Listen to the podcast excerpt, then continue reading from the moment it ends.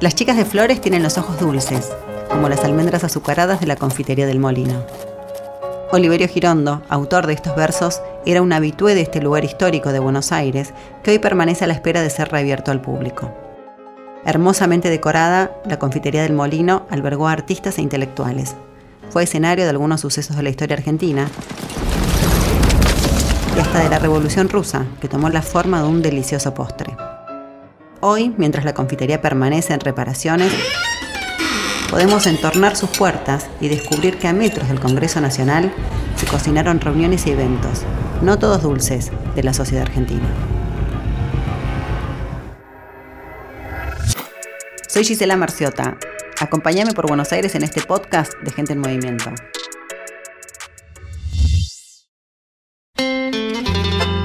La Confitería del Molino, ubicada frente al Congreso Nacional, fue inaugurado el 9 de julio de 1917 tuvo su primera versión a una cuadra, en Rodríguez Peña y Rivadavia, pero con la inauguración de la Plaza del Congreso en 1905 se trasladó a Rivadavia y Callao. Todo surgió por iniciativa de dos reposteros italianos, Constantino Rossi y Cayetano Brena,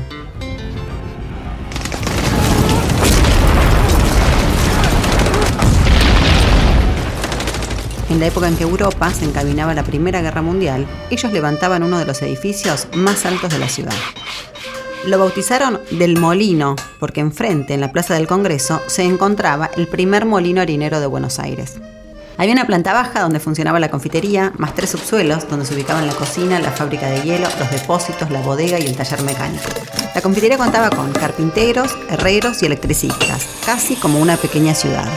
Lavaban y cosían sus propios manteles. Los dos pisos superiores se destinaban a salones de fiesta y los tres últimos a vivienda y oficinas. La obra fue encargada al arquitecto Francesco Gianotti. Trajeron los materiales de Italia, puertas, ventanas, mármoles, cristalería, vitro y manijas de bronce que tenían la inscripción Milán, Italia. Era un argentino que estaba trabajando en Italia, la sensación. Todos italianos, en la parte de pastelería, había gente que, poner el, que llevaba ese momento la confitería, que era Luis Almentano, que se le había así comprado la, el nombre a los Cayetano Brena. Y entonces había mucha gente de Italia, calabreses, eh, más había de Milán, porque el Luis Almentano era milanés. Eh, entonces él buscaba que la confitería tenga brillo, que la confitería se relacione muy bien con la gente, con las personalidades, atenderlas bien.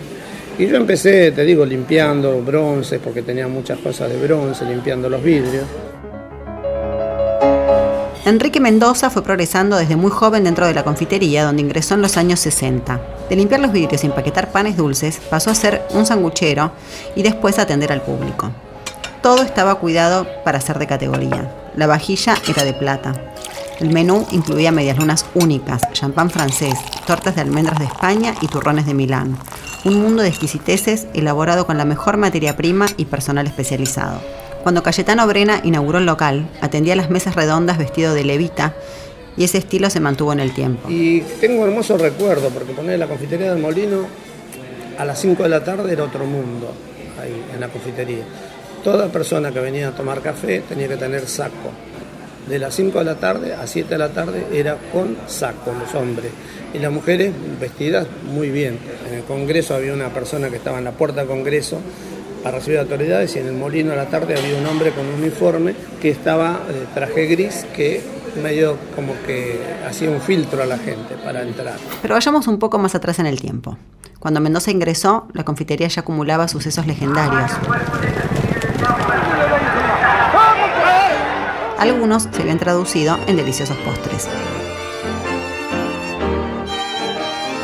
Carlos Gardel encargó al dueño una torta en homenaje a su amigo Irineo Leguizamo. Así nació el famosísimo postre Leguizamo, una mezcla de hojaldre, merengue, marrón glacé y crema imperial con almendras.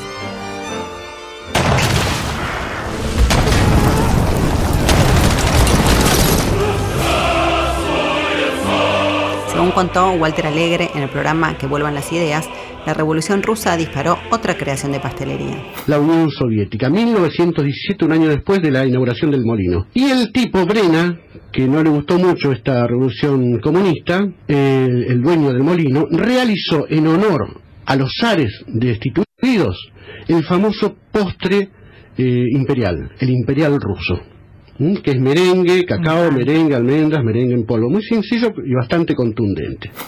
Dicen que el postre venía con una advertencia, córtelo con un cuchillo caliente para que no se desmorone. Otros eventos, sin embargo, no encontraron esta sublimación de azúcar, sino que alteraron el elegante ambiente del lugar.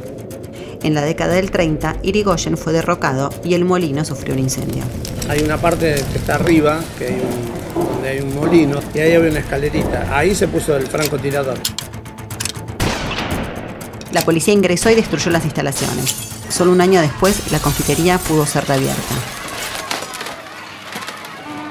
En esa época, el molino ya era el punto de encuentro de personalidades destacadas. Roberto Art escribió allí algunas aguas fuertes. Alfredo Palacios pasaba a tomarse una copita de coñac. En los lujosos salones del primer piso se festejaban los casamientos de la burguesía nacional.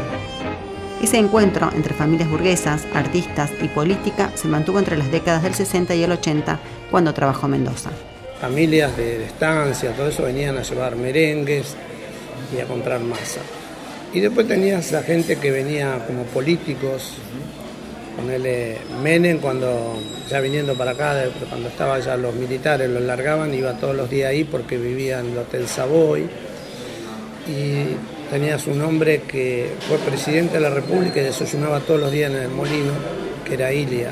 A la mañana por ahí te aparecía este, Bruno Gelber. Y después establecemos un mercado Mendoza fue testigo de una visita de Perón y también de la convulsión de los 70.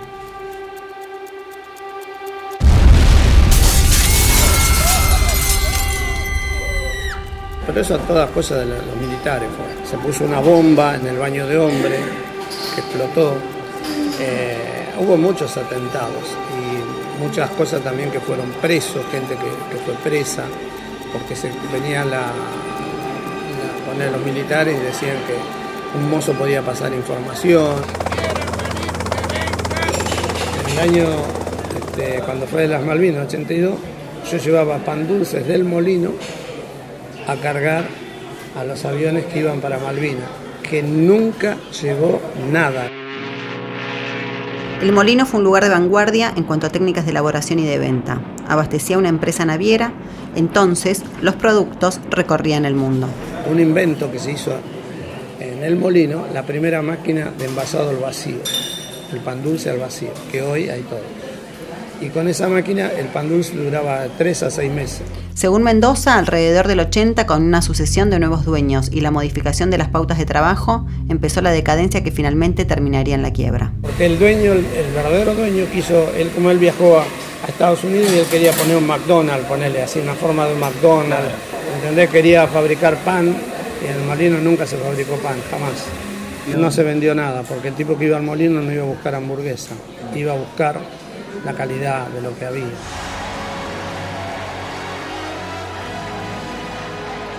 Fueron desapareciendo algunas piezas de vitro y lámparas.